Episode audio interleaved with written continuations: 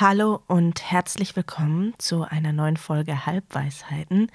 Mein Name ist Isabel Rogge. Ich freue mich, dass ihr wieder dabei seid. Heute bei einer Folge, die mir total am Herzen liegt. Ich habe mich nämlich schon vor ein paar Monaten mit der Journalistin und Autorin Mareike Kaiser getroffen. Und ich glaube, man hört der Folge an, dass uns einiges verbindet und dass wir uns irgendwie schon sehr nahe stehen, obwohl wir uns kaum kennen und zur Aufzeichnung tatsächlich das erste Mal in Person getroffen haben. Wir sprechen über viele Themen, von Tod und Trauer, über Mutterschaft und Musik bis hin zu Geld und wie es ist, wenig Geld zu haben und warum wir finden, dass Menschen mit wenig Geld aktuell auch viel zu wenig Platz im öffentlichen Diskurs haben. Ihr werdet hören, dass Mareikes Spur zum Glück wesentlich besser klingt als meine, denn mein Mikrofonkabel hat sich leider während der Aufzeichnung verabschiedet. Zum Glück nehme ich immer noch eine Backup-Spur mit einem dritten Mikrofon auf, das in der Mitte des Tisches lag und darüber werdet ihr mich dann hören. Das klingt ein bisschen entfernter wahrscheinlich, aber ich sage an dieser Stelle schon mal Dankeschön an Silvia Klaus, die mich wieder beim Schnitt dieser Folge unterstützt hat und die auch noch ein bisschen was an der Spur gemacht hat. Und jetzt viel Spaß mit dem Gespräch. In der Rush Hour des Lebens, genau da bin ich gerade.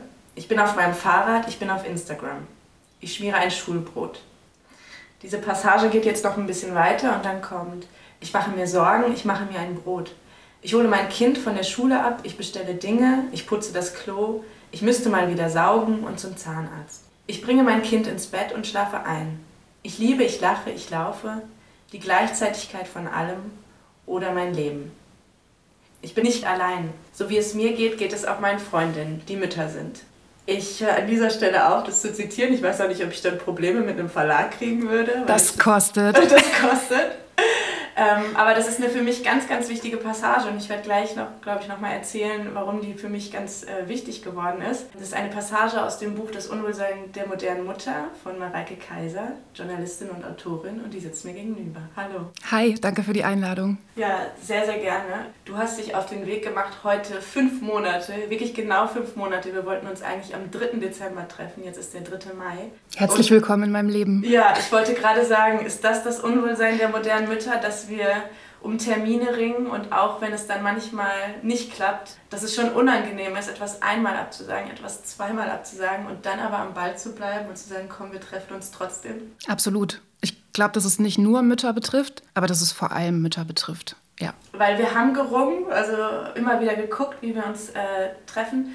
Du hast aber ursprünglich sofort zugesagt, als ich dir gesagt habe, möchtest du in meinen Podcast kommen. Du hast dir auch die Intro-Folge damals angehört. Der Podcast heißt ja Halbweisheiten und darin erzähle ich am Anfang so ein bisschen, warum der so heißt. Und du hast mir dann eine Nachricht geschrieben. Da hast du geschrieben, also du hast mich zitiert. Da habe ich den Satz gesagt, ich weiß ja schon, dass mein Vater tot ist. Und dazu hast du mir geschrieben, liebe den Satz.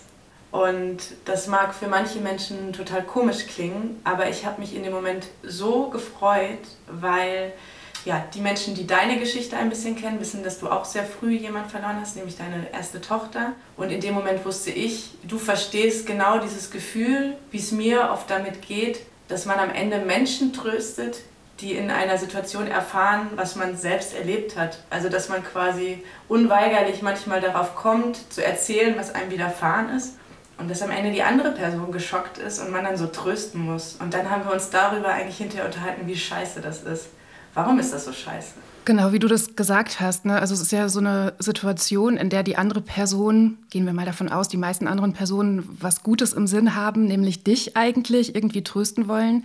Aber ich glaube, in dem Moment auch feststellen, das geht gar nicht. Und das ist auch was, was ich an Trauer total interessant finde, weil ich finde ja zum Beispiel auch antikapitalistische Kritik oder Kapitalismuskritik sehr interessant und ich finde, das steckt da drin. Also nachdem ich viele Jahre auch schon darüber nachgedacht habe, was, was ist da eigentlich das Problem, glaube ich, dass uns Trauer und der Verlust von Menschen, der einfach unwiederbringlich ist, zeigt, dass wir nichts kaufen können, nichts machen können, nichts verbessern können an dieser Situation. Das ist einfach so und das gehört zum Leben. Und wenn aber jemand stirbt, dann ja, sind wir irgendwie so ein bisschen am Ende mit unseren kapitalistischen Helferchen und äh, diesen Coachings und du musst nur das und das machen, dann wird es schon wieder.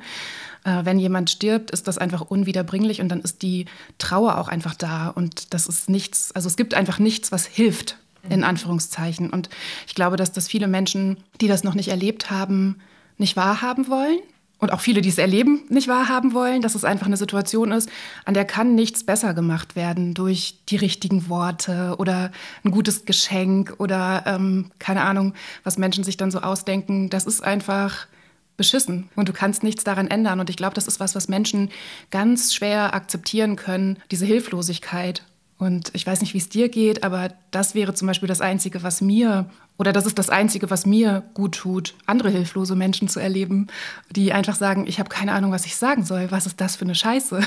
Also das ist äh, zum Beispiel auch heute ganz oft bei mir so die Reaktion, wenn wenn Menschen sterben und ich traurig bin oder überrascht, geschockt oder so, dass ich denke, was für eine Scheiße. Und dann schreibe ich vielleicht auch den Leuten, was für eine Scheiße, weil ich mehr nicht sagen kann. Ja, und ich, ich glaube eben, wenn es um Weisheiten geht, und darüber wollen wir ja auch so ein bisschen ähm, heute sprechen, dann finde ich total wichtig, dass die begrenzt sind, also dass wir Menschen auch begrenzt sind und es gibt nicht, oder anders, unser Leben besteht nicht aus Situationen, in denen wir alles heilen können und alles gut machen können. Ganz viele Sachen sind beschissen und die bleiben auch für immer beschissen. Mhm. Ich kann das nachvollziehen natürlich. Ich habe aber noch nie so wie du über diese Kapitalismuskritik nachgedacht. Das finde ich äh, einen ganz spannenden Punkt. Bei mir ist es auch so, ich schreibe Leuten, wenn ich das mitkriege, manchmal dann auch einfach, dass ich an sie denke oder so, dass man so irgendwie da rauskommt. Und das, wenn ich da ganz kurz reingehen darf, auch das ist ja total gut gemeint, aber oft auch eher eine Erleichterung für eine selbst. Ne? Also es ist ja wirklich so, ich, ich will niemandem sagen, hey, schreib jetzt niemandem, wenn, wenn du weißt, die Person trauert oder so. Natürlich ist Anteilnahme auch wichtig und wichtig, dass Menschen an die Person denken, aber es hilft nicht. Ich finde, das ist total wichtig, auch für die Person, die dann schreibt, ich denke an dich. Man traut ja immer um sich selbst und um die Erinnerungen mit jemandem eigentlich. Ne? Also man traut natürlich auch um die Person, die gestorben ist, aber vieles projiziert man ja auf sich selber. Ja, und so ein, ich finde, so ein, so ein Mitgefühl oder so, also Mitgefühl ist ja gut und wichtig, aber auch so ein Mitleid oder auch so ein Beileid, das Wort finde ich zum Beispiel auch ganz furchtbar, mein Beileid zu sagen, da kriege ich so Gänsehaut, ist oft eine Entlastung für die Person, die dieses Beileid gibt, aber keine Entlastung für die Person, die das empfängt. Mhm. Ja, total. Ich glaube, es kommt auch immer darauf an, welche Beziehung man, wie gesagt, zu der Person hat, was man da sagen darf und nicht. Warum ist es dann, das habe ich nämlich dann auch viel beobachtet, das beobachte ich bei mir, das beobachte ich bei anderen Menschen. Ähm, warum ist es denn oft so einfach oder einfacher, dass auf Instagram, in einem Blogpost, in einem Podcast, mein Podcast trägt den Titel Halbweisheiten, also noch mehr kann man die Leute fast nicht drauf stoßen, dass mir irgendwie ein Elternteil abhandengekommen ist. Warum ist das dann einfacher? Das müsstest du mir ja jetzt beantworten eigentlich, ne? Warum das einfacher ist. Ist es einfacher für dich, in einem Podcast darüber zu sprechen, als wenn jetzt, weiß nicht, eine Kollegin oder so, die du neu kennenlernst, dich darauf anspricht? Mm, manchmal ja ich glaube, weil ich Raum habe, Dinge erklären kann und weil mir dieses geschockte Gesicht nicht gegenüber sitzt. Mhm. Also ich nicht diese tröstende Position ja. einnehmen muss, sondern ich kann das einfach erzählen. Es ja. sind ja mittlerweile, mir schreiben ja oft Menschen, wie mutig das ist. Und ich habe mal, ich glaube, bei Deborah Feldmann in einem Podcast gehört, die ähm, Unorthodox geschrieben hat, mhm. dass ähm, Mut oft mit Verzweiflung, also Mut ist eigentlich oft Verzweiflung. Und mhm. Leute sagen, man ist mutig, aber eigentlich handelt man einfach nur, weil man muss. Und, und hat auch oft das Gefühl, man hat gar keine andere Wahl, oder? Genau. Mhm. Und Leute denken dann, wow, bist du mutig. Und mittlerweile ist das für mich einfach ein Zustand. Das war mein Leben und ich kann das erzählen. Und das ist nichts, was ich verbergen muss, was früher auch teilweise anders war, weil man anders sozialisiert ist und es lernt. Und deswegen ist es für mich dann manchmal einfacher, wenn mich dabei niemand traurig anguckt oder so. Mhm. Und ich weiß einfach, ich kann das jetzt erzählen, weil es so ist, wie es ist. Oder weil ich dann auch weiß, ich kann so in die Tiefe gehen, wie das muss. Und jeder kann sich daraus ziehen, was er will oder auch nicht. Genau, ich glaube, es ist so ambivalent, was Social Media damit macht oder auch nicht macht. Ne? Auf der einen Seite würde ich sagen, ähm, wir haben die Möglichkeit, eher auch unsere Grenze zu setzen. Also jetzt bleiben wir mal bei dem Beispiel, dir schreibt eine Person und du tauschst dich darüber aus, kannst du ja, wenn sie einen Satz schreibt, der dich irgendwie ähm, verletzt oder irgendwie zu weit geht, auch mal das Handy weglegen. Vielleicht auch gar nicht mehr antworten, vielleicht blockieren. Das sind ja alles Möglichkeiten, die man hat. Die hat man jetzt so in einem realen, analogen Gespräch auch, aber vor allem weiblich sozialisierte Menschen nutzen das dann ja nicht unbedingt, dann zu sagen, ey, finde ich gerade richtig scheiße, ich habe keine Lust mehr mit dir zu reden. Also auf der einen Seite gibt es die Möglichkeit, Grenzen zu setzen, auf der anderen Seite ist es natürlich auch oft grenzenloser, weil dich Leute ja zum Beispiel auf Instagram eher auch mal intime Sachen fragen, die sie so im analogen Leben eben nicht fragen würden. Ja. Ne? Also ich finde, es hat so, es hat äh, so dieses Für und Wider. Insgesamt bin ich ein ganz großer Fan davon, weil ich glaube, wir kommen auf diese Art und Weise auch gut miteinander ins Gespräch, wie wir beide zum Beispiel. Also wir hätten uns vielleicht sonst nicht gefunden und äh, ich bin ganz glücklich, dass wir uns äh, so gefunden haben. Aber ja, genau, also ich glaube, man muss auch immer so gucken, wie geht das, bis wohin geht das, wie weit geht das. Und das merke ich zum Beispiel auch oft in meiner Arbeit als Autorin. Ich schreibe ja oft über vermeintlich private, intime Dinge und Menschen haben dann auch oft das Gefühl, ah, die ist ja quasi ein offenes Buch, die redet ja über alles und so ist es aber definitiv nicht. Ich habe ganz krasse Grenzen und viele Themen und Dinge, über die ich niemals öffentlich sprechen oder schreiben würde, die für andere vielleicht gar nicht so intim sind, für mich aber absolut. Da merke ich manchmal, dass es einigen Menschen schwerfällt, Empathie zu haben dafür, dass man kein offenes Buch ist und auch ein Gefühl dafür zu haben, bis wohin kann ich jetzt eigentlich gehen und wo ist das aber jetzt die Privatsphäre der Person. Ich glaube, das sind auch wirklich Dinge, die wir als Gesellschaft alle zusammen ja irgendwie auch lernen müssen, weil das ja, also das Internet ist ja jetzt nicht Teil unserer Gesellschaft seit einer Million Jahren, sondern eigentlich erst seit einer kurzen Zeit. Und ich, ich glaube, das sind so diese Punkte, an denen wir noch dazulernen müssen als Gesellschaft und gucken müssen, so wie sind da eigentlich unsere Regeln. Und ich glaube, da gibt es noch viel zusammen zu lernen. Auf jeden Fall. Also ich habe definitiv definitiv auch schon grenzüberschreitende Nachricht oder Prosatexte bekommen, die eigentlich nicht irgendwie dann zu mir gehören, würde ich sagen. Oder, oder Sprachnachrichten ja. von fremden Personen, Sprachnachrichten Fremde auf Instagram. Männer, wo man sich so denkt. Also alle, die das jetzt hören, bitte schickt mir nie Sprachnachrichten, wenn wir uns nicht kennen. Ich liebe Sprachnachrichten, aber nicht von Fremden. Also ich habe da richtig Herzklopfen, wenn die kommen und äh, höre die nie. Ja, bei mir verursacht das auch psychischen Stress auf ja. jeden Fall.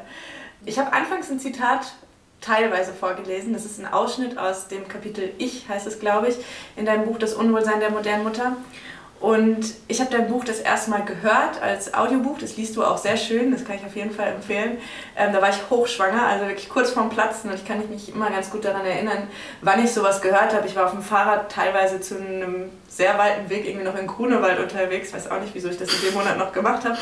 Ähm, und hatte dann, glaube ich, gerade das Kapitel, wo es auch wirklich so um äh, die Person ging, die über Regretting Motherhood und so gesprochen hat. Und es war für mich total hilfreich, das vorher zu hören, weil das natürlich auch Illusionen nimmt, wie Mutterschaft oft angepriesen wird. Und ich wusste das teilweise natürlich auch schon, aber letztendlich ist es eben so, dass man selbst bei der eigenen Mutter oder bei der eigenen Schwester teilweise nicht so mitbekommt, was sind eigentlich die Dinge, die man, ja, die man so erleben wird. Und dann habe ich das erste Jahr, eigentlich, ich würde sagen, was bei anderen so ein bisschen das Wochenbett war, war bei mir eigentlich so anderthalb Jahre, weil ich erst nach dieser Abschlussuntersuchung gemerkt habe, okay, mein Körper hat doch verschiedene Leiden, die gab es auch schon ein bisschen vor der Geburt, aber in dieser Situation als stillende Mutter verstärkt sich das noch und man kann gerade, man muss eigentlich heilen, man muss zu Ärzten gehen, man muss, ich musste sogar operiert werden, musste diese OP verschieben, weil meine Tochter noch so klein war und es war wirklich viel und es ist vieles so einfach im Hintergrund passiert. Mein Partner hat ganz viel davon abgefedert, weil er zum Glück auch Teilzeit gearbeitet hat und so.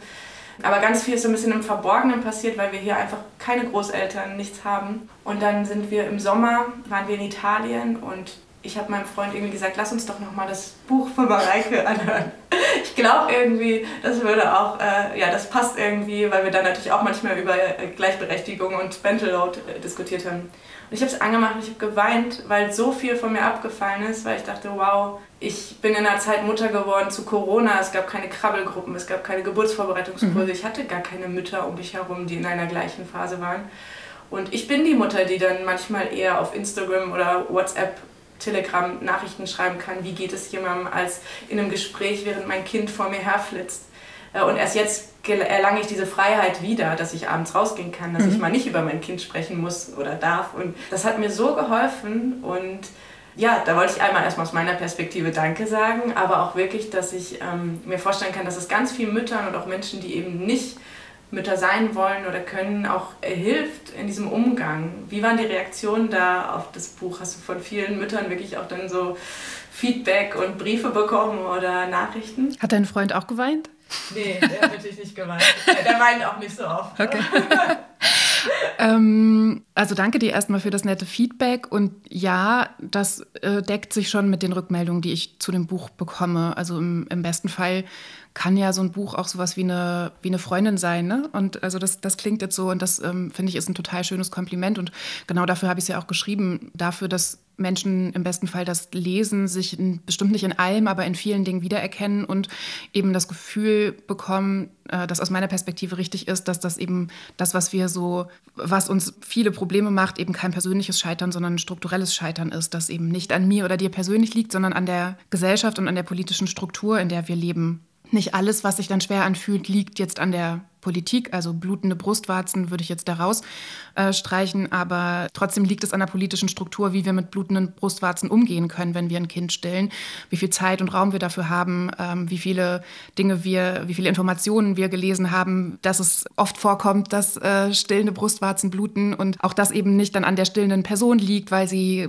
auf gar keinen Fall die falschen Brüste hat und so weiter und so fort. Also ich glaube, bei fast allen Dingen, für die wir uns schämen, unter denen wir leiden, vor allem auch psychisch, liegt eben diese Struktur dahinter. Und das war mir so wichtig, weil ich davon überzeugt bin, dass wenn wir einmal diesen Blick auf diese Struktur haben, wir selber uns auch leichter fühlen können und das Leben in dieser Struktur das dann auch leichter macht. Und ich glaube, da kommen wir jetzt wieder dann zu den Möglichkeiten von Social Media und Internet. Wir müssen ja jetzt auch nicht unbedingt die Freundinnen auf dem Spielplatz treffen. Das war für mich auch ganz wichtig. Ich hasse ja Spielplätze als Ort. Ich finde das ganz furchtbar auf der einen Seite, weil ich auf einem Land groß geworden bin und für mich einfach spielen und rausgehen halt einfach vor die Tür und auf die Straße und aufs Feld und so gehen. Also das finde ich immer noch total weird, dass es da einfach nur so ein paar Quadratmeter innerhalb von einer Stadt gibt. Da darf man dann sein, aber auf und den anderen... Café, wo man mal einen Kaffee trinken darf. Ja, und ähm, also Sand, ich hasse auch Sand. naja, und und auch nur unter Eltern zu sein, mag ich auch nicht. Das war mir irgendwie auch immer zu wenig als verbindendes Thema. Einfach nur Elternschaft fand ich immer seltsam. Aber genau, deswegen finde ich das so, so wichtig, dass es Möglichkeiten des Austauschs gibt. Und es kann ja eben ein Buch sein, aber das können auch Instagram-Profile sein, das können äh, Tweets sein, TikTok, äh, was auch immer, wo man einfach sieht, so, hey, ich bin nicht alleine. Und ich glaube, dieses Gefühl, hey, ich bin nicht alleine mit diesem ganzen Struggle und auch, was du jetzt alles erzählt hast mit OPs und so, das klingt jetzt für einige vielleicht krass, aber aus dem, was ich weiß, kann ich auch sagen, das ist normal. Also, dass ja. so viele erleben diese Dinge und das ist kein Einzelfall. Und wir sprechen aber halt einfach viel zu wenig darüber. Und nur wenn wir darüber sprechen, können wir halt auch sehen, ah, wir sind kein Einzelfall, wir sind nicht alleine, es gibt andere und können uns verbünden. Total. Ich glaube, bei mir war eher das Erlebnis, so kurz nach der Geburt und im Wochenbett, da fragen natürlich alle, wie es einem geht und äh, wie war die Geburt. Und die Geburt war super, es war kein Problem. Aber wenn es dir später schlecht geht, dann ist es halt schwierig, weil oft fragen alle nur nach dem Kind und nicht mehr so nach den Bedürfnissen und äh, Dingen der Mutter. Und da hat mir das also wirklich nochmal total geholfen. Und ja, da muss man eben gucken, wie man so seine Kapazitäten aufteilt und mit wem man über was spricht. Wir sind, ich gucke immer gerne nach, wann ich mit den Leuten eigentlich so ins Gespräch gekommen bin. Und das war bei uns im September 2020. Mhm. Ähm, ich weiß nicht mehr genau, was du da gepostet hast, aber es ging um relative Armut. Und wir beide haben relative Armut erlebt. Und ich hatte damals gerade ein Interview für so ein YouTube-Format gegeben und ich darf wie man das oft so macht, nicht so richtig darüber sprechen, weil man unterschreibt dann, dass man nicht über die Produktion spricht. Ich kann aber sagen, es wurde total blöd geframed, sodass nicht allen Zuschauenden klar wurde, dass ich davon spreche, dass ich in relativer Armut aufgewachsen bin. Ich erinnere mich. Mhm. Also im Arm im Verhältnis zu meinem gesellschaftlichen Umfeld, weil wir kein Auto hatten, weil wir uns keine Urlaube leisten können, etc. Und nicht absolut arm, ohne Dach über dem Kopf, ohne regelmäßige Mahlzeiten. Und ich hatte danach irgendwie das Bedürfnis, was auch immer du gepostet hattest, dir zu schreiben, weil das gerade auch so ein Ding war. Und da kommen wir wieder zu dieser Sache, wer kann einem da vielleicht im Moment irgendwie eine Freundin sein? Oder ich sage jetzt nicht, alle sollen dir schreiben, bitte nicht immer mal schreiben.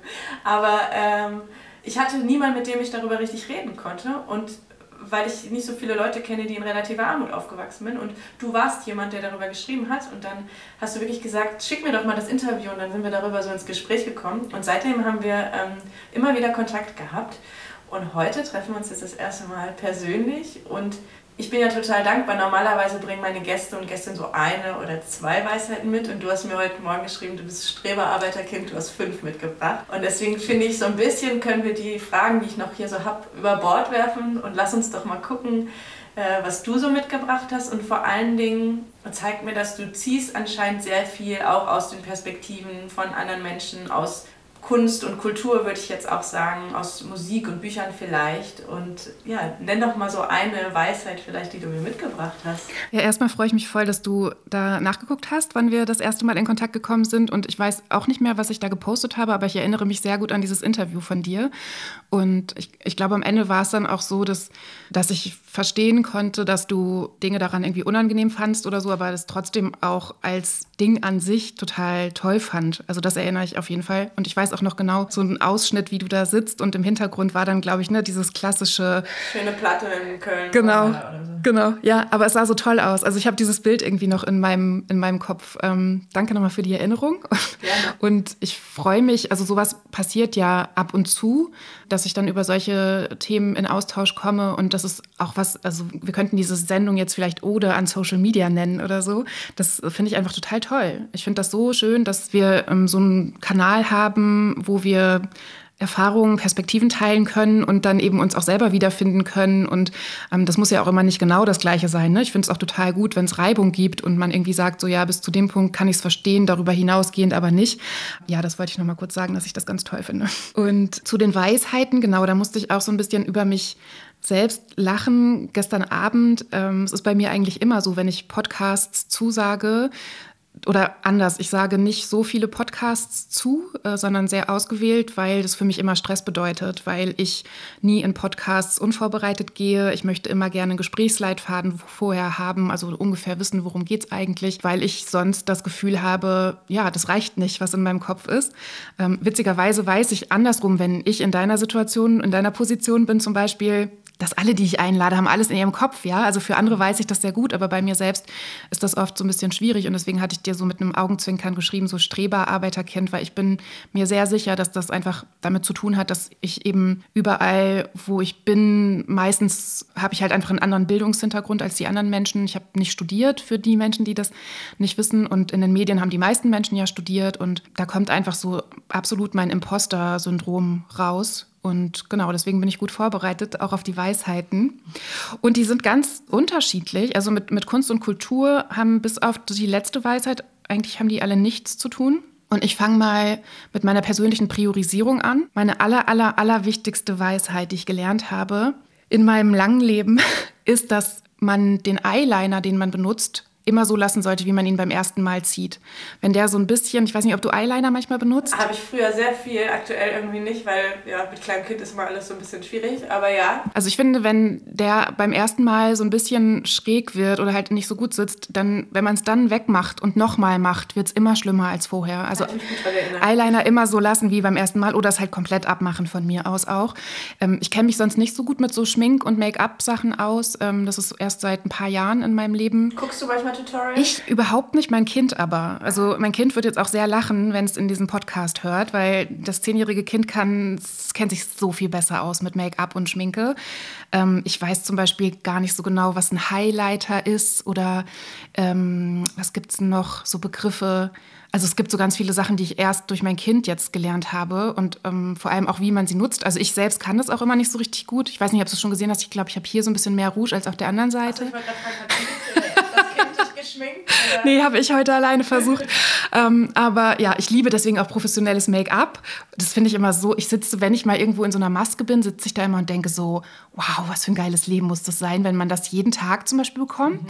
Und äh, ich finde das auch immer so krass, dass dann, also man sitzt da so und sieht halt aus wie so ein normaler Mensch und dann macht eine, eine professionelle Person was und nach zehn Minuten strahlen die Augen und man sieht einfach total gut aus. Ich liebe das sehr. Deswegen gucke ich zum Beispiel manchmal auch gerne die Stories von Aminata Belli, die zeigt ganz oft, wie sie so, wie die, wie die ganzen make Ja, so vorher, nachher. Das ist so cool, die sieht auch so blendend mhm. aus, aber es, sie embrace das noch, ja. was sie aus ihr rausholt. Ja, von der finde ich sowieso alles gut, was sie, was sie postet. Ähm, ja, also das wäre jetzt so für mich die allerwichtigste Weisheit. Die ist wirklich wichtig. Danke, dass du mir teilst. Vielleicht, wenn ich dann nämlich mal wieder in das Eyeliner-Game einsteige, dann äh, werde ich das auf jeden Fall nutzen. Ähm, du hast gesagt, nicht so viel das aus Kunst und Kultur. Ich finde, wir, wir machen direkt weiter. Ich habe ja auch noch, äh, ich würde auch gerne noch mit dir über dein zweites, äh, drittes Buch ist es, glaube ich, äh, sprechen, aber das machen wir später. Ich kann es ja jetzt auch einfach so machen, dass ich die Weisheiten so in, in einem durch ja, sage wir und, wir, und dann kannst du hinterher überlegen, worüber du noch dann mit mir sprechen möchtest. Ähm, ich habe auf jeden Fall gelernt und das hat was mit Kunst und Kultur zu tun. Ähm, du hast ja gemerkt, als ich reingekommen bin, ich bin sehr groß. Mhm. Ich habe schon überlegt, vorher hohe Schuhe anzuziehen, weil ich es wusste, weil du es manchmal geschrieben hast und ich bin sehr klein. Ja. Und dann war ich auch noch so groß, weil ich selbst hohe Schuhe anhatte. Oha. Ich habe gelernt, dass man von hinten am besten sieht. Also das ist in sehr vielen Situationen in meinem Leben musste ich hinten stehen, zum Beispiel früher auf Klassenfotos, weil ich schon immer die Größte war, auf jeden Fall das größte Mädchen immer. Und ich glaube, es gab eine Zeit, wo ich das nicht so gut fand und mittlerweile finde ich es aber gut, hinten zu stehen. Also, Dann gehst du auf Konzerten ganz entspannt einfach. Ich hasse Konzerte. Okay. Ich gehe total ausgewählt nur zu Konzerten, weil mir ist das zu voll, zu laut, ähm, zu warm. Menschen sind zu nah an mir dran, Menschen stinken. Das möchte ich irgendwie alles nicht. Und ich kann Musik sehr viel besser genießen, wenn ich einfach zu Hause bin. Tatsächlich auch am liebsten so mit Noise-Canceling-Kopfhörern und dann ganz laut. Also Konzerte bringen mir nicht so viel und deswegen gehe ich nur zu Leuten, die ich wirklich absolut liebe. Das letzte Konzert war, glaube ich, Bilderbuch und da war ich dann aber auch, also das fand ich dann so toll, da musste ich dann auch nach vorne. Und dann war mir auch Stinken und alles egal. Aber ansonsten bin ich, ja, ich bin gerne hinten. Wie früher in der Klasse? Hast du in der Klasse schon hinten gesessen in der letzten Reihe? Mm, ich glaube, das ist so im Lauf meiner Schullaufbahn bin ich so von äh, erste Reihe zu letzte Reihe habe ich mich entwickelt. Ja. Am Anfang das kleine schlaue Mädchen und äh, irgendwann dann die schwänzt und nicht da ist und deswegen eher hinten sitzt. Ja, hat sich verändert. Ähm, eine Weisheit habe ich mir geklaut von Melissa Erkurt, österreichische Journalistin, die mal irgendwo, ich glaube auch auf Instagram geschrieben hat, lieber nachher um Entschuldigung bitten als vorher um Erlaubnis ah, fragen. Okay. Gefällt mir total gut, dieser Drive. Ähm, dann gerade was ganz Aktuelles ist ähm, wahrscheinlich auch klassisch für Personen wie mich um die 40, die dann jetzt mehr Arzttermine haben als früher. Ähm, ist gerade meine, meine aktuellste Weisheit, dass Zahnarzt oder Zahnärztin nicht so schlimm ist mit Musik. Das ist mein, mein heißer Tipp an alle, die zur Prophylaxe gehen oder irgendwelche anderen Sachen haben. Äh, ich nehme jetzt immer mein Handy und Kopfhörer mit und höre ganz laut Haftbefehl. Ah, wirklich? Mhm. Und das ist für der Zahnarzt ist ja auch okay, der redet ja dann eh nicht so richtig. Oder die stellen Fragen, wenn man eigentlich eh nicht antworten kann. Ich sage das dann vorher, so für mich hilft das, ist das in Ordnung und die Praxis, in die ich gehe, findet das gut. Die Zahnärztin, zu der ich gehe, hat mir das tatsächlich empfohlen. Ah. Also ich würde. Hattest du Angst vor Zahnarzt? Ja, ich würde sagen, ich war mal eine Zeit lang Angstpatientin und bin das jetzt durch diesen Musiktipp nicht mehr. Ich hatte letztens ähm, Zahnarztbesuch mal wieder und mir ist einfach richtig blöd im Urlaub beim Essen ein Stück Zahn abgebrochen. Bin dann natürlich auch erst wochenlang nicht gegangen, weil keine Zeit, wann soll man das machen? Und dann bin ich hingegangen und dann meinte sie, ah, okay, ja, dann gucke ich jetzt mal hier, ich nur, nur kurz irgendwie die alte Füllung raus. Und dann hat die einfach wirklich ohne Spritze hinterher richtig lange gebohrt und dann saß ich da so lange und dachte mir, okay, zwischendurch kam dann doch der Schmerz und meinte, ja, sollen wir jetzt noch spritzen? Dann habe ich gesagt, ja, wie lange dauert es denn noch? Oh, nicht mehr so lange. Und dann habe ich am Ende doch bestimmt eine halbe Stunde oder weiß nicht da gesessen. Das war wirklich ein Erlebnis. Da habe ich gemerkt, ich bin anscheinend keine Angstpatientin. Mhm. Ich halte das durch, aber so richtig angenehm war es auf jeden Fall nicht. Ja. Ja, nimm Musik mit beim nächsten ja, Mal. Ja, finde ich gut. So, was habe ich noch? Hm, genau, das habe ich mir auch irgendwann zwischendurch. Also ich hatte so eine Liste und habe dann einfach seit, seit dem 3. Dezember dann offensichtlich immer mal wieder was reingeschoben. Deswegen weiß ich jetzt auch nicht, woher das nächste kommt. Ähm, Zitat, die beste Rache ist ein gutes Leben. Mm, das gefällt mir sehr gut.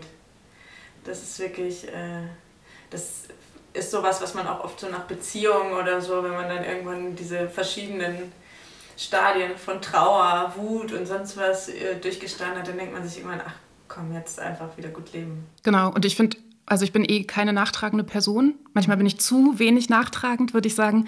Aber ähm, ich finde, es nützt ja auch niemandem was, nachtragend zu sein. Und ich finde es total gut, irgendwann an so einen Punkt zu kommen, wo man so bei sich ist und einfach versucht, für sich das beste, mhm. das beste Leben zu leben. Bist du impulsiv? Ja. ja? impulsiv, aber nicht so nachtragend. Ja, genau, überhaupt nicht. Also findest du, das gehört zusammen? Mm, nee, nicht unbedingt. Ich finde es einfach nur interessant. Also ich glaube auch, ich bin, ich hatte wirklich gerade den Fall, also ich habe gerade ein bisschen Liebeskummer, aber nicht mit meinem Partner, sondern mit einer Freundin. Das ist bei mir ein ganz aktuelles Thema. Ich habe jetzt wirklich tagelang nicht gut geschlafen, nicht viel gegessen und viel geweint. Und ich muss jetzt aufpassen, dass ich nicht sofort weine, sorry Leute. ähm, und da habe ich gemerkt, in einer Situation, in der ich erst kurz dachte, ich wäre aus Versehen quasi bei irgendwas nicht dabei gewesen, habe ich gemerkt, ich wurde absichtlich quasi nicht eingeladen. Mhm. Ähm, und es hat mich so verletzt, dass ich quasi sofort reagiert habe. Und das war für die Person nicht schön. Und ja, und dann habe ich gemerkt, ich bin auch impulsiv. Äh, ich ziehe mich dann aber raus und ich weiß, und das, das schließt gerade so ein bisschen wieder den Kreis zu dem Anfangsgespräch, ich habe einfach sehr früh meinen Vater verloren und sehr früh eine meiner ältesten und besten Freundinnen, die ist verunglückt mit 28 Jahren, verloren. Und für mich ist ganz wichtig, Dinge dann sofort möglichst zu klären und zu sagen, hey, das ist wahrscheinlich hier gerade irgendwie eine Misskommunikation. Lass uns doch zusammensetzen und das klären. Und die Person braucht aber gerade Abstand. Mhm. Und da habe ich auch gemerkt, da muss man einfach gucken, äh, wie man damit umgeht und dann auch äh, sozusagen das lassen. Ich bin dann nämlich auch teilweise gar nicht nachtragen und manchmal weiß ich jetzt gerade nicht, wie sich das für mich entwickelt, wenn man dann durch so verschiedene Stadien läuft. Und mhm. deswegen mich gerade einfach interessiert, ja. wie das bei dir mit den Impulsen so ist. Kenne ich total. Also ähm, ich finde impulsiv, das hat so einen negativen Beigeschmack, mhm. weil ich finde das überhaupt gar nicht negativ. Oder anders, für mich wäre jetzt impulsiv, ein gefühlvoller Mensch zu sein, der oder die die Gefühle auch rauslässt, ohne einen riesengroßen Filter dahinter, ohne lange strategisch oder taktisch darüber nachzudenken, was das jetzt bedeutet. Und das bin ich absolut. Also ich, ich mag diese Redewendung ganz gern. Ich habe mein Herz auf der Zunge. Ja. So ist das bei mir. Bei also mir auch, und äh, ich glaube deswegen, also viele Menschen finden das auch nicht gut, aber es ist ja auch okay. Man kann nicht von allen gut gefunden werden. Aber bei mir weiß man auf jeden Fall immer, woran man ist. Mhm. Und mir ist es auch total wichtig. Ähm, ja, Dinge auszusprechen, sowohl negative als auch positive. Also ich mache das zum Beispiel auch total gerne und oft, dass ich ähm, Leuten sage, das finde ich toll oder ich finde das super, was du gerade gemacht hast oder äh, ich finde diesen Satz von dir toll oder irgendwie so, weil mir das einfach wichtig ist. Oder ich habe dich lieb. Also Menschen, die, die ich lieb habe, den, den sage ich quasi am laufenden Band, ich habe dich lieb. Genauso.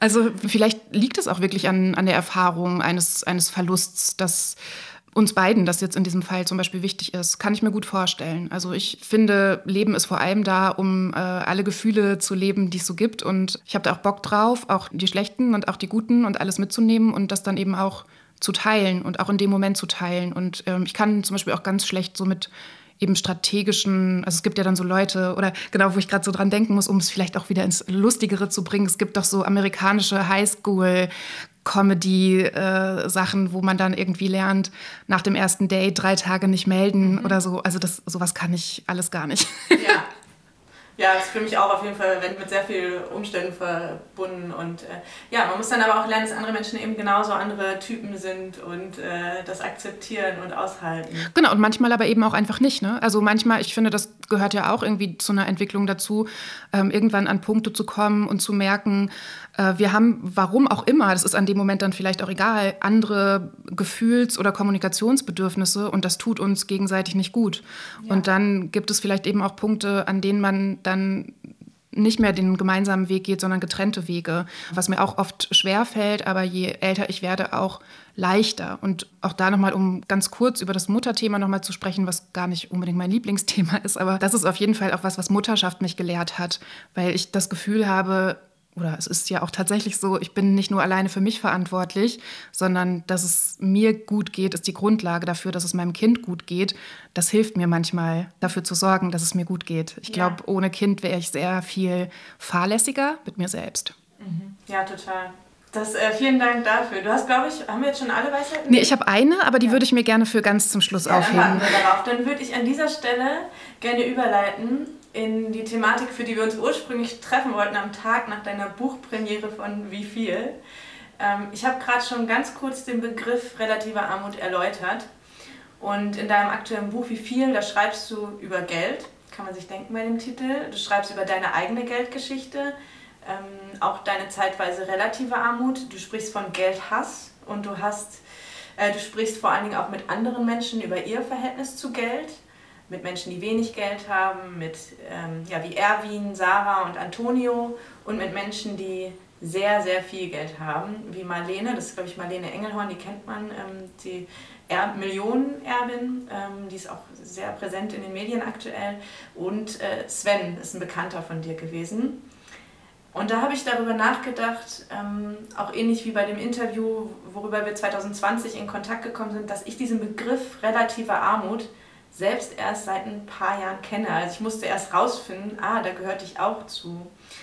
Seit wann weißt du, was relative Armut ist und warum wissen wir als Gesellschaft überhaupt nicht so richtig, was das ist? Vielleicht weiß ich das ja tatsächlich erst seit diesem Interview von dir, äh, worüber wir uns dann kennengelernt haben. Aber ich, ich bin mir da nicht so ganz sicher, seit, seit wann genau ich das weiß. Äh, ich überfliege auch oft irgendwelche Sachen und dann bleibt irgendwie was zur Hälfte hängen und dann komme ich ein paar Jahre später nochmal drauf zurück. Sowas passiert mir öfter. Ähm, und ich weiß auch gar nicht, also so ganz sicher bin ich mir zum Beispiel nicht in der Verwendung des Begriffs für mich und das, was ich erlebt habe, was total komisch ist, weil äh, wenn ich jetzt meine eigene Protagonistin wäre, würde ich sagen, ja, definitiv. Mhm. Aber ich weiß nicht, ob es dir auch so geht oder ob es für dich vielleicht klarer ist, aber diesen Begriff für sich selbst zu nutzen, finde ich total schwierig. Es gibt ja auch so eine Stelle in meinem Buch, wo ich mit meinem Vater darüber streite, bei dem das ähnlich ist. Also ich, ich glaube, das ist dann noch mal, er ist dann noch mal so ein, ähm, oder ich bin noch mal so einen Schritt weiter weil wir uns dann eben so, ja so ein bisschen streiten und ich sage, das, was, wie, wie, wir gelebt haben, das war doch Armut und erkläre ihm ja dann auch diesen Unterschied zwischen absoluter und relativer Armut und ähm, und dann bin ich quasi die, die ihn davon überzeugen will, dass das schon relative Armut war. Und er sagt, ja, das stimmt dann auch. Und trotzdem fällt es mir immer noch schwer. Mhm. Eben weil, das kennst du wahrscheinlich auch, wenn man sich mit dem Thema beschäftigt, auch mit anderen Menschen beschäftigt, die das Thema betrifft, die in, von Armut betroffen sind. Es gibt glaube ich, wie bei den Superreichen oder ähm, wie bei den Hyperreichen immer noch mehr Menschen, die dann noch reicher sind und natürlich auch immer noch mehr Menschen, die noch ärmer sind. Ähm, von daher fällt mir das tatsächlich schwer und gleichzeitig weiß ich aber auch, dass es wichtig wichtig ist, um eben auch genauso zu zeigen, so, ne, das kann alle treffen und auch das, diesen Begriff von, von dieser Scham und von dieser Schwere auch zu, naja, von der Schwere nicht zu befreien, weil es ist schwer, aber von der Scham zumindest äh, zu befreien. Gibt es diese Momente bei dir auch manchmal noch, dass du in bestimmten Situationen so denkst, oh, jetzt in diesem Kontext würde ich mich eigentlich nicht gern äh, als ehemalige Armutsbetroffene bezeichnen? Mhm. Ich musste das definitiv erst wirklich lernen, dass wir davon betroffen waren. Als Kind habe ich das gar nicht so wahrgenommen, obwohl ich immer die, sag ich jetzt mal, am wenigsten Wohlhabende war. Also mir war quasi, alle hatten Einfamilienhäuser, die meisten hatten zwei Elternteile und Autos und Urlaube und so. Aber man muss da auch wieder sagen, äh, ja, da vielleicht die Ode an, dass es noch kein Social Media gab. Es gab gar nicht so einen Vergleich. Also ich habe mich gefreut, wenn ich eine Postkarte aus Florida bekommen habe von meiner Freundin und fand es toll, dass die an mich gedacht haben. Als meine eine Freundin mir erzählt hat, dass sie auf einem Blümchen- und Britney Spears Konzert war, dachte ich, die lügt, weil ich mir das nicht vorstellen konnte, dass man auf ein Konzert fahren kann, wo man diese Popstars wirklich sieht. Mhm. Und ich habe immer nur Blümchen auf meinem Bett getanzt und gesungen und habe davon geträumt, sowas mal ähm, zu sehen. Aber ich wusste, dass es sowas gibt, dass man auf Konzerte gehen kann, erst wesentlich später. Und ähm, ja, ich musste es wirklich lernen und ich habe dann auch äh, zum Beispiel auch vor diesem Interview, von dem wir jetzt sprechen, ähm, ihr könnt das ja gerne suchen und googeln, dann könnt ihr euch das mal angucken. Ähm, da habe ich meine Geschwister angeschrieben und gefragt, also ich habe drei Geschwister, gab es bei euch eigentlich Situationen, in denen ihr gemerkt habe, dass ihr äh, arm, also dass wir arm waren. Und meine Geschwister, meine Brüder sind äh, teilweise viel älter als ich und die haben äh, also auch noch ganz anders mit meinem Papa und meiner Mama zusammengelebt. Und einer hat gesagt, nö, nicht so wirklich. Und der andere hat gesagt, ja, ich konnte diese Klamotten nicht tragen, ich konnte das nicht machen. Der hatte, hat das total gespürt. Und ähm, ja, ich glaube, es kommt immer darauf an, wie das Umfeld ist. Der war zum Beispiel auf einem Gymnasium, wo sehr viele reiche Menschen drauf waren. Mhm. Und ich denke, da war der Vergleich anders, als wenn man das nicht hatte. Und ich war in meinem Freundinnenkreis immer total mit integriert. Ich hatte nie Probleme mit Mobbing oder solchen Dingen. Deswegen habe ich das ganz lange auch nicht so richtig gespürt. Und dann erst im ja, im Erwachsenenwerden, im Vergleich, jetzt auch im Vergleich mit meiner Tochter, welche Privilegien sie jetzt schon genießt. Ich erinnere mich immer daran, dass meine Mutter immer, wenn wir essen gegangen sind, gab es so eine Apfelschorleflasche in der Handtasche, weil mhm. wir nie was zu trinken bestellt haben. Wir haben dann hinterher draußen getrunken oder vorher. Und ich gehe jetzt mit meiner Tochter ins Café, manchmal, wenn ich die abhole und bestelle ihr eine Hafermilch. Das ist für mich so ein Luxus und für sie ist das einfach ganz normal. Und äh, ja, es gibt auf jeden Fall verschiedene Momente, wo mir das bewusst wird und aber auch, wo man das vielleicht gar nicht sagen will, weil man jetzt mit Leuten zusammen ist, die da gar nicht so den Bezug zu haben. Aber letztendlich ähm, fällt es mir leichter, das mittlerweile auszusprechen, weil ich weiß, es ist einfach so. Mm. Ja, ich finde auch total interessant, was so die eigene Elternschaft dann, wie du auch beschrieben hast, damit macht. Ne? Also auch eben essen zu gehen. Also das war für mich auch was, was ich dann erst als Jugendliche oder so irgendwann gelernt habe, dass andere Familien einfach essen gehen. Bei uns war das so, wenn wir irgendwo ähm, hingefahren sind und das, das war schon total selten, also im Freizeitpark oder so einmal im Jahr, dann gibt es Fotos, wie wir an einer Raststätte auf einer Picknickdecke Picknick machen, weil wir natürlich das Essen alles mitgenommen haben. Also da wurde dann nicht an einer Raststätte gegessen oder irgendwo hingegangen, sondern halt alles mitgenommen. Und das ist ja für dich als Kind total selbstverständlich, bis du dann halt irgendwann als Erwachsene irgendwo essen gehen musst und mit diesem Besteck umgehen musst was du vorher noch nie in deinem Leben gesehen hast. Und ich finde aber auch so interessant daran, dass das natürlich, dass äh, wir beide, obwohl wir uns so intensiv mit den Themen beschäftigt haben, auch immer noch dann in Situationen sind, wo das schwierig ist oder wo wir das auch wirklich äh, lernen müssen. Das ist ja eben auch ein Teil äh, von, von dieser von dieser Struktur, die ja auch dafür sorgt, dass alles so bleibt, wie es ist. Weißt du, also wenn das ist, hat ja auch ganz viel eben mit Charme zu tun. Und ähm, wenn wir dann nicht darüber sprechen, dann ist diese Armut ja weiter versteckt, weil ja nicht nur wir beide nicht darüber sprechen, sondern ganz viele nicht darüber sprechen und eben auch viele, die ähm, existenziell von absoluter Armut betroffen sind. Und äh, das, ja, das finde ich so krass, auch wirklich am eigenen Beispiel zu merken, wie hart das ist, das äh, zu reflektieren erstmal und sich dann anders zu verhalten. Mhm. Und dafür braucht man ja auch total viele Ressourcen, die man ja ganz oft nicht hat. So. Total. Ich habe das gemerkt, ich habe ja vor kurzem diesen Artikel bei Zeit Online veröffentlicht. Der trägt den Titel Die stille Scham über zu wenig Geld. Den habe ich gar nicht gewählt, das hat der Schlussredakteur gemacht und ich bin ihm da auch nicht böse drum. Ich habe gesagt, bitte nur nicht so, dass es in Richtung Mobbing klingt, weil das Problem hatte ich nicht. Aber ähm, Scham habe ich heutzutage auch nicht mehr so richtig darüber zu sprechen. Deswegen weiß ich nicht, ob so ganz akut passt. Aber letztendlich geht es ja nun mal darüber, dass man sich geschämt hat. Und da habe ich so viele Reaktionen drauf bekommen und das finde ich dann ganz interessant. Ganz viel natürlich von Leuten, die ich nicht kenne, die sich identifizieren können, obwohl die Geschichte ja doch irgendwie anders ist. Und man merkt dann einfach, okay, es geht eben doch ganz vielen Menschen so. Und ich habe aber auch Reaktionen von Leuten aus meinem Umfeld bekommen, die sagten, ja, das wusste ich gar nicht. Krass, dass da auch wieder so, wie mutig, dass du das da teilst. Da dachte ich mir, nee, das ist gar kein Mut. Das ist ein Zustand und ich möchte, dass er sich verändert und der kann sich nur verändern, wenn man darüber schreibt. Und mittlerweile habe ich genug Distanz, um das zu tun und das auch zu reflektieren. Und das gehört, glaube ich, dann auch ganz oft dazu. Und das ist ja auch so ein bisschen das Problem, dass wir AufsteigerInnen dann oft diese Möglichkeit kriegen, das zu tun, aber die Leute, die eigentlich noch so in der Suppe sitzen, dann gar nicht gehört werden. Und deswegen war das ja auch ganz wichtig und das finde ich auch so toll an deinem Buch, ähm, dass man eben auch noch andere Perspektiven zeigt und sich mal zurücknimmt und eigentlich andere Leute sprechen lässt. War ja, das, das dein Gedanke? Deswegen finde ich das ja auch so schwierig, dass, äh, wie du ja schon richtig gesagt hast, so eine Person wie Marlene Engelhorn zum Beispiel so eine Aufmerksamkeit bekommt. Natürlich ist das super wichtig, dass reiche Menschen sich für eine bessere, gerechtere Besteuerung einsetzen und auch dafür, dass Erbe besteuert wird und von dem Erbe was abgeben wollen und so weiter und so fort. Aber gleichzeitig zeigt eben auch dieses Interesse an so einer Person wieder, wie alle ticken, dass, dass ihr einfach zugehört wird, weil sie natürlich auch durch das ganze Geld ihrer Familie alles dafür hat, damit ihr zugehört wird. Sie hat im Interview mit mir gesagt, ähm, sie weiß, dass sie sich jeden Raum nehmen kann. Mhm. Und sie tut's. Ja. Aber sie könnte, sie könnte das ja auch anders machen. Sie könnte ja sagen, ich komme nicht auf eine Bühne, ohne eine armutsbetroffene Person dabei zu haben. Macht sie aber nicht. Ähm, und eigentlich müssten eben ja, nicht nur diese reichen Perspektiven gehört werden, sondern eben äh, die, die gerade noch nicht die AufsteigerInnen sind, wie wir beide, sondern die gerade noch von Armut betroffen ist, sind. Dass das aber nicht funktioniert, zeigt ja, was passiert, wenn wir äh, sehen, ähm, was rund um den Hashtag Ich bin armutsbetroffen passiert. Das sind Menschen, die teilweise Morddrohungen bekommen, nur weil sie von ihrer Armut berichten. Also das ist einfach total krass. Ich habe da letztens ein bisschen drüber nachgedacht und dann so ähm, einen Tweet bzw. einen Instagram-Post äh, gemacht, in dem ich geschrieben habe, äh, Critical Richness gesehen, ist ja. vielleicht das nächste große Ding, eben angelehnt an Critical Whiteness, was ja total wichtig ist, darüber zu reflektieren über die Machtpositionen von weißen Menschen, ähm, über den Rassismus und wie wir dagegen arbeiten können. Und ich sehe tatsächlich so eine sehr, sehr kleine Bewegung von reichen Menschen, die sowas, was man Critical Richness nennt, ähm, machen.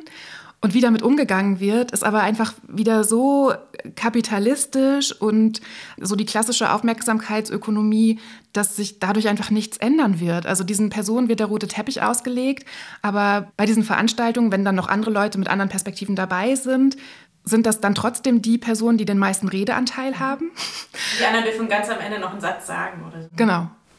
Ich habe vor kurzem in ich höre jetzt mittlerweile sehr viele Bücher, weil, wie gesagt, die Zeit zum Lesen ist knapp. Aber äh, Anna Meyer hat, glaube ich, die Elenden geschrieben.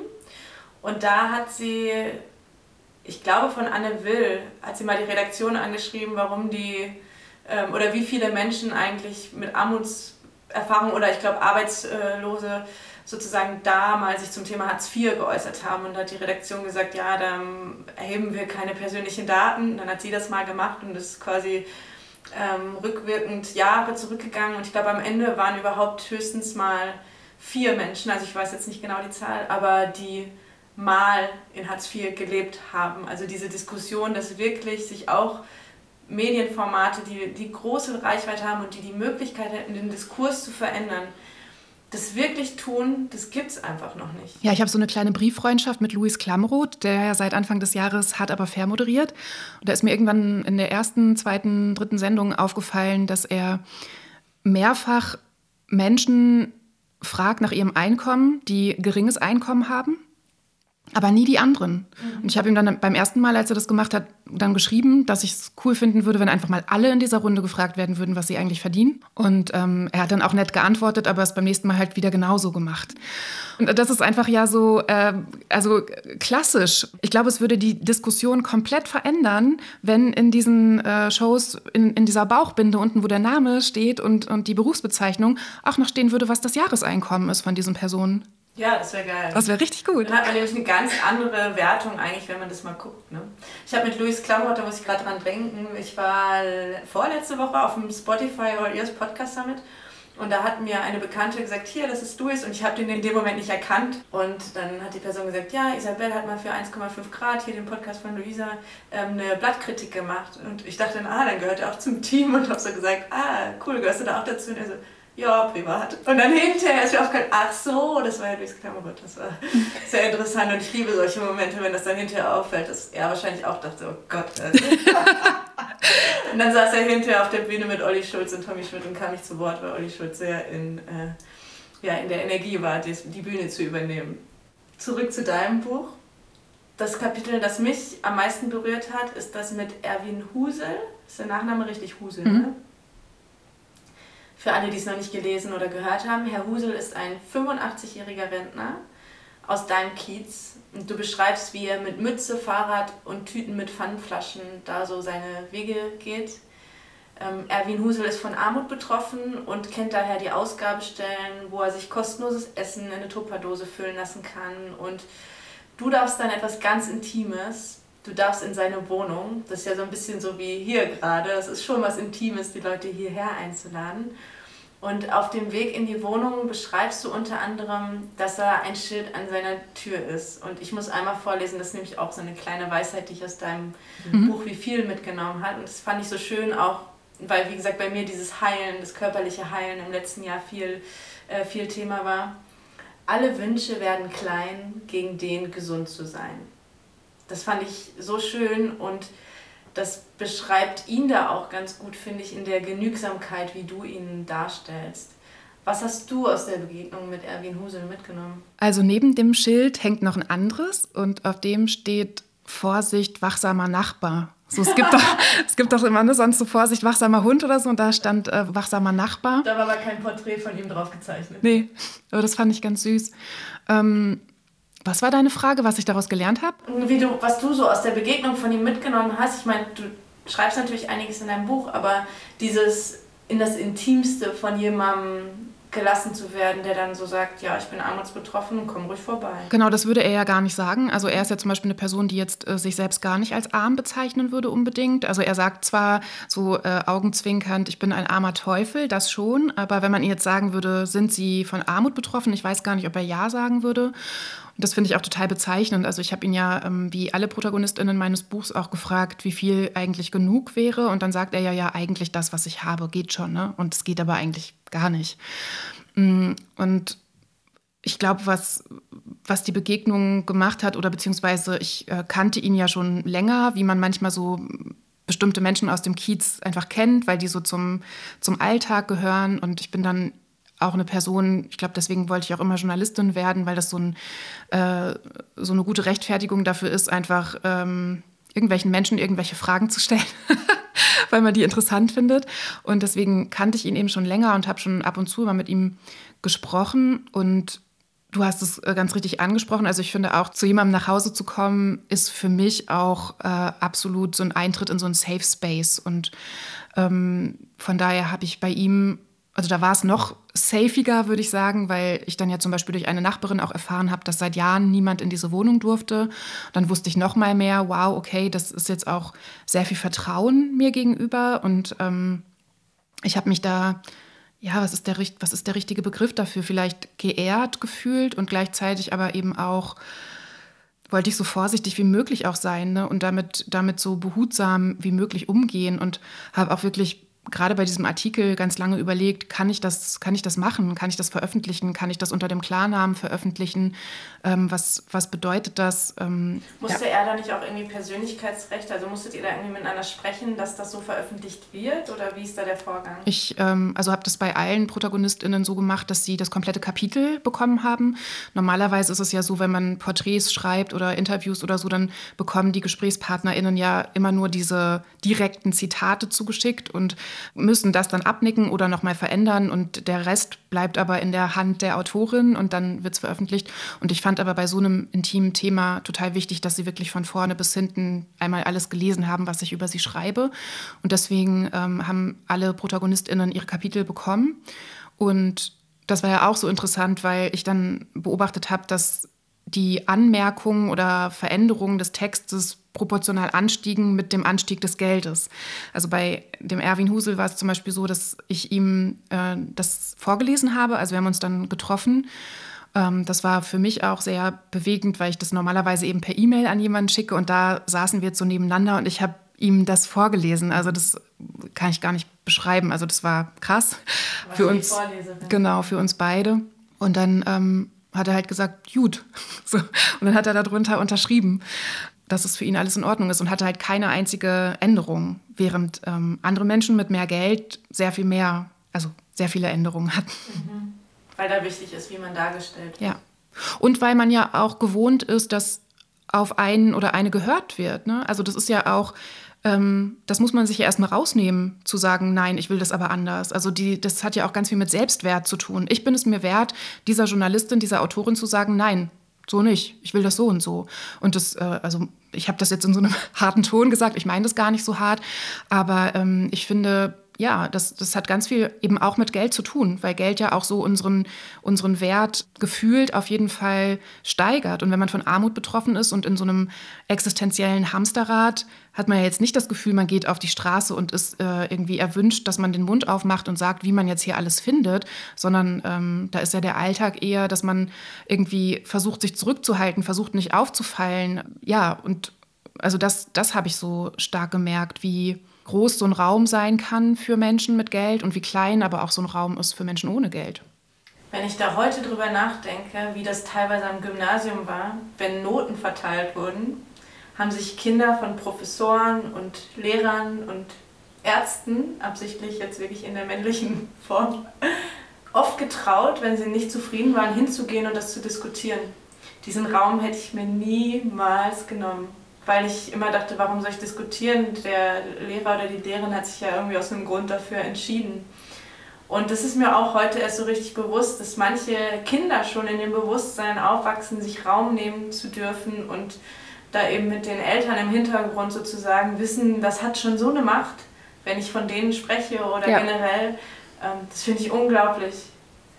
Also ist dir das auch, wenn du über deine Schullaufbahn nachdenkst, manchmal bewusst, dass da irgendwie auch schon, also was man als Kind oder Jugendliche vielleicht gar nicht wahrgenommen hat, dass da andere Menschen sich schon früh mehr Raum genommen haben? Ich muss da mal also länger tatsächlich auch drüber nachdenken, glaube ich, was da so stimmt. Ich glaube, wenn ich an meine Schulzeit denke und an Ungerechtigkeiten von Raum und wer spricht wo und wer traut sich was, dann ist es eher der Aspekt Geschlecht, mhm. der da eine große Rolle spielt gar nicht unbedingt Geld oder eben auch die Berufe der, der Eltern. Also ich, ich, ich nehme das mal mit. Ich muss da, glaube ich, noch ein bisschen länger drüber nachdenken. Können wir dann noch so eine. Ja, ich glaube, ich bin kurioserweise oder vielleicht dann auch im, im Unterschied zu dir. Und es ist natürlich auch so, also wir haben bestimmt einige Erfahrungen ähnlich gemacht und dann ja aber auch ganz viele komplett anders. Ich hatte schon immer eine große Klappe äh, obwohl ich nicht jetzt da irgendwie ne, meine Eltern mit äh, Geld oder so im Hintergrund hatte. Und frage mich manchmal selber, warum eigentlich? also wirklich so im Nachhinein denke ich so, wow, da habe ich mich aber auch ganz schön was getraut. Und das ganz oft äh, auch gar nicht nur, wenn es jetzt um mich ging, eher so für andere. Also ich war auch immer Klassensprecherin zum Beispiel und erinnere mich auch in der Grundschule, dass ich da ganz viele Kämpfe für andere ausgekämpft habe, weil ich gemerkt habe, die kriegen nicht das, was ich kriege. Also da war ich dann zum Beispiel im Gegensatz zu Menschen mit Migrationsgeschichte in meiner Klasse, die das privilegierte weiße Mädchen, ne? obwohl ich vielleicht geldmäßig ähnlich war wie die. Aber ebenso dadurch, dass ich mich schon immer gut artikulieren konnte. Mh, mm, ja, also ich war nicht unbedingt die, die sich so im Hintergrund gehalten hat. Und vielleicht müsste ich auch noch mal ein bisschen länger drüber nachdenken, hat das auch was mit meinem Vater zu tun, der schon immer so einen Arbeiterstolz hatte und auch immer noch hat. Und ähm, auch aus so einem Arbeiterstolz und aus so einem, ich arbeite die ganze Zeit so hart und komme aber trotzdem nie dahin, wo ihr anderen seid, hau ich jetzt mal auf den Tisch. Mhm. So, das habe ich ein bisschen mitbekommen. Das finde ich jetzt total interessant, weil ich entdecke mich teilweise wieder, weil ich war auch oft Klassensprecherin oder Stufensprecherin, habe dann irgendwie eine Rede gehalten, aber nicht für mich, mhm. sondern für andere. Ja, also ich wäre jetzt für mich auch nicht zu einer Lehrerin gegangen und hätte gesagt, hier, das, das stimmt doch nicht, aber für andere. Ja, ja. komisch. Ja, da werde ich dann auch nochmal das mit äh, weiter drüber nachdenken. Kannst du die Frage, wie viel ist genug, für dich selbst beantworten mittlerweile? Ich habe ja all die Fragen, die ich meinen ProtagonistInnen gestellt habe, auch mir gestellt. Ich hatte erst noch ein Kapitel mehr im Buch, nämlich wo ich dann die Antworten gegeben habe. Und ich habe es dann aber rausgenommen, weil ich ähm, nicht die Person sein wollte mit der Weisheit. Ich wollte nicht die Person sein, die jetzt dann am Ende sagt, so, ich habe das jetzt mir alles angeguckt, habe mit allen gesprochen, alles gelesen und jetzt sage ich euch, wie es läuft. So, das ähm, ist nicht meine, meine Art zu denken und nicht meine Art zu arbeiten. Und genau deswegen wollte ich auch diese ProtagonistInnen haben, die aus verschiedenen Perspektiven das Thema beleuchten und wollte eben ja genau das nicht am Ende die Antwort geben. Ähm, in dem Fall sage ich dir jetzt mal eine von den Antworten. Äh, ich finde, dass genug so viel ist, dass es für alle reicht. Also ich würde gerne diese Frage eben nicht nur auf mich persönlich beziehen, sondern ähm, auf alle. Also am Ende geht es mir um Umverteilung nicht nur von Geld, sondern auch von Macht und Privilegien und Zugängen. Und das geht eben nicht, wenn wir das einzeln für uns selber beantworten, sondern wenn wir gucken, dass das eben für dich, für mich, für unsere Nachbarinnen, für äh, alle, für die Gesellschaft reicht. Mhm.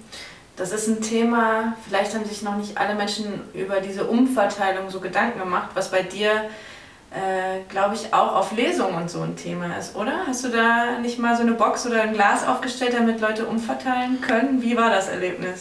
Genau, ich habe die Idee ähm, von Olivier David, der keine Aufstiegsgeschichte geschrieben hat, ein sehr empfehlenswertes Buch. Und ähm, ich weiß gar nicht, wie wir drauf gekommen sind. Also er ist auf jeden Fall auch einer meiner Social-Media-Verbündeten und wir schreiben wow. uns, ja, also liebe Grüße an dieser Stelle. Ähm, wir schreiben uns oft und supporten uns gegenseitig und das finde ich auch total ähm, hilfreich und ähm, ja, habe ganz, ganz tolle Gedanken, wenn ich in, an ihn denke. Ähm, und ich glaube, ich überlege gerade, wie ich darauf aufmerksam geworden bin, aber irgendwie haben ich, ich weiß nicht, ob er es gepostet hat, aber ähm, irgendwann hat er mir von seinem Umverteilungsschwein erzählt. Und ich dachte so, wow, er hat ein Schwein, genau. Und ich dachte so, wow, was für eine einfache und gute Idee. Und die besten Ideen sind ja meistens die einfachen. Und dann habe ich ihn gefragt, ob ich das klauen darf, natürlich mit Verweis auf ihn. Und er hat gesagt, ja, und den Verweis brauche ich auch nicht. Ähm, aber ich gebe ihn ihm trotzdem immer, wenn ich dran denke. Und äh, seitdem nehme ich jetzt so eine kleine Umverteilungsbox immer mit und sage dann irgendwann, wenn es passt oder auch nicht passt bei Lesungen, dass die Menschen mit viel Geld gerne da Geld reintun können. Und damit finanziere ich Bücher für Menschen, die sich das Buch nicht leisten können, weil es kostet 17 Euro. Das ist jetzt kein ähm, teures Buch, aber trotzdem sind 17 Euro für Menschen, die wenig Geld haben, viel Geld. Und ähm, ich konnte dadurch jetzt schon sogar auch einmal bei einer Lesung, das war besonders toll, da kam jemand zu mir und sagte, ich hätte das Buch gerne, ich kann mir aber nur 5 Euro le leisten. Und dann äh, konnten wir halt den Rest aus dieser Box nehmen und er konnte das Buch mitnehmen, was echt schön war. Ähm, und auch so konnte ich es jetzt schon an ein paar Leute verschicken und finde, das ist irgendwie so ein ja, schöne, so eine schöne praktische Umverteilung im Kleinen, ähm, wie sie vielleicht auch Beispiel für andere Umverteilungen sein kann im, im Alltag. Also am Ende muss es natürlich eine politische Veränderung geben und ich glaube, obwohl es ganz wichtig ist, dafür zu kämpfen und dafür die Energien einzusetzen, gibt es aber eben Möglichkeiten, auch unseren Alltag solidarischer zu gestalten. Ja, ich finde die Idee total schön. Ich musste auch dran denken, als ich mir zwischen den Klassen von Chantal Jacquet gekauft habe, was einfach, glaube ich, 26 oder 29 Euro gekostet hat. Das tat ganz schön weh und das war ganz witzig, weil. Und dann ist es so kompliziert geschrieben. Ja, aber hallo. Ich habe versucht reinzugucken, weil ich so spezielle Zitate immer wieder gelesen habe, die ich so toll fand. Und dann habe ich es ein paar Seiten gelesen und konnte es nicht weiterlesen, weil ich es so kompliziert fand. Ich habe tatsächlich mir mittlerweile so ein bisschen den Auftrag gegeben, dass ich da jetzt noch ein bisschen dranbleibe und versuche, das noch ein bisschen einfacher zu übersetzen, weil die Gedanken sind natürlich toll, mhm. aber es ist wirklich unglaublich ermüdend dann manchmal da äh, sich auch äh, mit Uni-Abschluss äh, durchzuquälen. Genau, da habe ich drüber nachgedacht und das war auch ganz witzig, weil die ähm, Verkäuferin in dem Buchladen oder ähm, Buchhändlerin hat dann so, weil ich noch ein Bildwörterbuch für meine Tochter gekauft habe, gesagt, ja, aber dafür habe ich jetzt ein Wörterbuch für 6 Euro ausgesucht, dann, dann verteilt sich das und das okay. war dann auch eine Umverteilung. Ja, aber in deinem Portemonnaie. Genau. Du hast zu wie viel eine Playlist veröffentlicht? Jetzt weiß ich nicht, ob das schon in deine letzte Weisheit reinspielt, das kannst du mir gleich nochmal sagen. Du bist gut. Ja, und ich fand es total cool, das zu hören, weil erstmal kann ich mich damit total verbinden. Es waren viele Hip-Hop-Tracks zum Beispiel dabei und seit meiner Kindheit irgendwie, ich weiß nicht, woher das kommt, aber ich habe immer schon gerne Hip-Hop gehört und es war irgendwie auch interessant, weil als ich jünger war, haben sich da manchmal auch Freundinnen so ein bisschen drüber lustig gemacht und als sie älter wurden, haben die das auf einmal auch, auch alle gehört. Und ja, das fand ich irgendwie gut, weil du da eben verschiedene Personen äh, auch die Texte natürlich ja, dadurch auch sichtbar machst. Äh, du hast auch mittlerweile ja sogar so, ein, so eine kleine Radioshow, die du manchmal machst, wo es eben auch um Musik geht, wo du einfach, äh, Marei Kers heißt ja auch wirklich mhm. deinen Namen auf Instagram, ne? Mhm. Ähm, wo du das teilst, weil Musik manchmal hilft. Und ich wollte dich gerne fragen, warum dir die Musik dann zum Beispiel von Haftbefehl, von Haiti, Disaster, der ja echt coole Titel wie Rolex für alle und so hat, warum hilft dir das? Also ich finde manchmal schwierig, Gefühle für Gefühle Worte zu finden. Offensichtlich fühlen wir beide ja was Ähnliches, wenn wir es hören. Ähm, ich probiere es jetzt aber trotzdem mal. Ich finde mich darin wieder oder ich glaube, meine Wut findet sich darin wieder, wobei ich auch immer ganz wichtig finde, dann auch zu sagen, so, ich bin, also bleiben wir mal bei Haftbefehl, weil das so ein schöner, ne, so ein, so ein schöner Gegensatz ist. Auch halbweise, das passt irgendwie ganz gut. Stimmt. Ja, ich bin natürlich kein kurdischer Junge, der am Frankfurter Bahnhof Drogen vertickt hat oder sie selbst genommen hat, ähm, sondern eine weiße Frau. Und äh, von daher kann ich jetzt nicht sagen, ich habe die gleiche Wut wie Haftbefehl. Aber trotzdem in so einer Intensität oder so fühle ich, fühl ich mich da einfach. Ganz abgesehen davon, dass ich einfach finde, dass er einer der größten Lyriker unserer Zeit ist. Also wenn man sich die Texte einfach mal richtig anhört, das ist einfach äh, absolut gut. Also tausendmal besser als Chantal Jacquet. Und die Gedanken sind auch nicht weniger schlecht, würde ich sagen. Ähm, also ich, ich mochte schon immer gerne Worte. Und deswegen mag ich Rap auch total gerne. Und gleichzeitig, also es ist ja nicht nur meine Wie viel Playlist, weil die Songs inhaltlich so gut passen, sondern weil ich die meisten davon auch gehört habe, während ich geschrieben habe. Und wenn ich schreibe, höre ich total gerne Musik, eben auch gerne Hip-Hop und Rap und auch sehr gerne laut und eben auch Deutsch. Also ich kenne auch viele AutorInnen, die sagen, nein, ich kann dann auf jeden Fall nichts mit Text hören. Ich irgendwie schon. Es ist so ein Gefühl, dass das schwierig in Worte zu fassen ist, aber es ist so voll meins einfach. Und, und dann tanze ich zum Beispiel auch total gerne. Also ich höre die Musik auch nicht nur zum Schreiben, sondern mache die auch mal im Wohnzimmer an und äh, tanze. Also zu Haftbefehl kann ich zum Beispiel super gut tanzen. Mhm. Zu Haiti auch. Ähm, zu Desaster habe ich, glaube ich, noch nicht getanzt, aber da gehe ich gerne. So, nee, aber da geht ganz gut Fahrradfahren oder so spazieren gehen. Ein bisschen schneller spazieren gehen. Ja, das ist einfach, also ich, es gibt ja auch so diese Redewendung über Geschmack lässt sich nicht streiten. Ne? Also vielleicht ist es auch einfach mein Geschmack. Mhm. Ja. Ja, voll.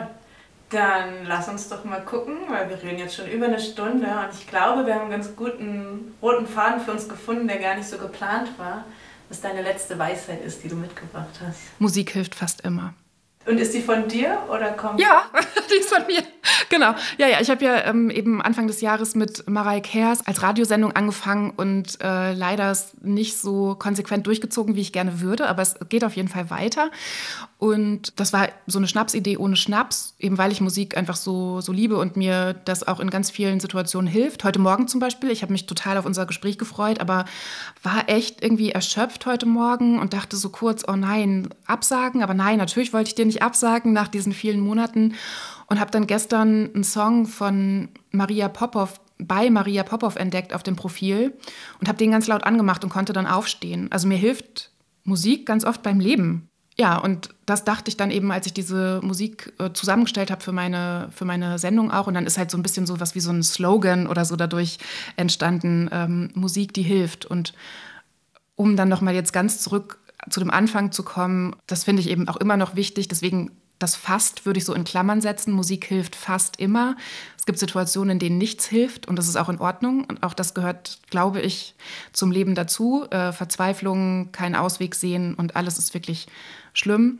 Aber wenn es ein bisschen besser wird als dieser Moment, dann, dann hilft Musik. Also ich kann das auf jeden Fall bestätigen. Ich kann mich auch ganz toll in traurigen Songs suhlen, manchmal auch wenn man Trauer empfindet, weil man da auch wieder vielleicht das Gefühl hat, es hilft jetzt mir gerade, weil sonst niemand die richtigen Worte finden kann, aber in Musik kann man es dann vielleicht fühlen. Auch das kann ja sowas wie eine Verbündete sein. Ne? Also auch Haftbefehl ist dann für mich auf jeden Fall, ich weiß es nicht, ob ich für ihn die Verbündete bin, aber er ist auf jeden Fall für mich dann in dem Moment der Verbündete. Und wenn du von Haftbefehl, ich habe äh, auch so eine kleine Playlist, wo ich manchmal, wenn es passt, sozusagen in den Folgen ähm, Lieder draufpacke. Wenn du jetzt von Haftbefehl ein Lied auswählen würdest, welches würdest du auf diese Playlist packen? Depressionen im Ghetto. Okay, und ich glaube, damit enden wir dann an dieser Stelle. Danke. Ja, ich danke dir. Es war voll schön, hier zu sein. Danke. Ja, total. Nach unserem Gespräch hat Mareike mir noch eine Textnachricht geschickt, in der hat sie Folgendes geschrieben. Hab vergessen, dich rückzufragen. Warum magst du die Musik?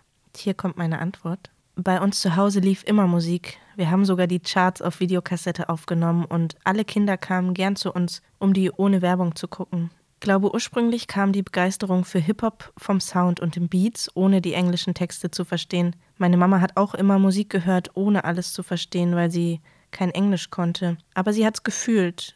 Meine erste Maxi-CD, die ich mir gekauft habe, war Puff Daddy, I'll Be Missing You. Interessanterweise zwei Jahre vom Tod meines Vaters. Irgendwann habe ich getanzt und das war oft so Hip-Hop, RB, Pop und mit der Zeit kam die Begeisterung für deutschen Hip-Hop und die Texte. Daraufhin schrieb Mareike mir wiederum: Schade, dass ich dich nicht on tape gefragt habe. Vielleicht kannst du es ja noch ans Ende packen. Das habe ich hiermit gemacht. Ich sage ganz, ganz lieben Dank fürs Zuhören. Die Halbweisheiten-Playlist mit Songs wie Depression im Ghetto von Haftbefehl findet ihr in den Shownotes oder über die Spotify-Suche. Mareikes Podcast Radio Show findet ihr auch bei Spotify, wenn ihr Mareike Kers eingibt. Und die Bücher von Mareike, über die wir gesprochen haben, heißen Das Unwohlsein der modernen Mutter und Wie viel. Und dazu muss ich sagen, in der Zwischenzeit hat Mareike sogar mittlerweile schon wieder ein neues Buch geschrieben, und zwar gemeinsam mit Rebecca Maskos. Das Buch heißt Bist du behindert oder was? Kinder inklusiv stärken und Ableismus sensibel begleiten. Zu guter Letzt noch der Hinweis: Halbweisheiten wird aktuell von mir alleine produziert, ganz ohne Sponsoring oder ProduktionspartnerInnen. Das heißt, ich bezahle zwar meine Cutterin, bekomme jetzt aber von niemandem Geld für die Produktion durch Werbung oder so. Deshalb lebt dieser Podcast vor allem davon, dass ihr den zum Beispiel mit fünf Sternen bewertet, ihn mit anderen Menschen teilt und auch gern auf Instagram oder so teilen könnt. Und Feedback könnt ihr mir da auf Instagram sowieso immer schicken an isabel-rogge und per Mail auch sehr gerne an hi at halbweisheiten.com. In der nächsten Folge ist die Schriftstellerin Miko Sophie Kümel zu Besuch in meinem Podcast Wohnzimmer. Ich freue mich sehr drauf und sage bis dahin, ciao, ciao.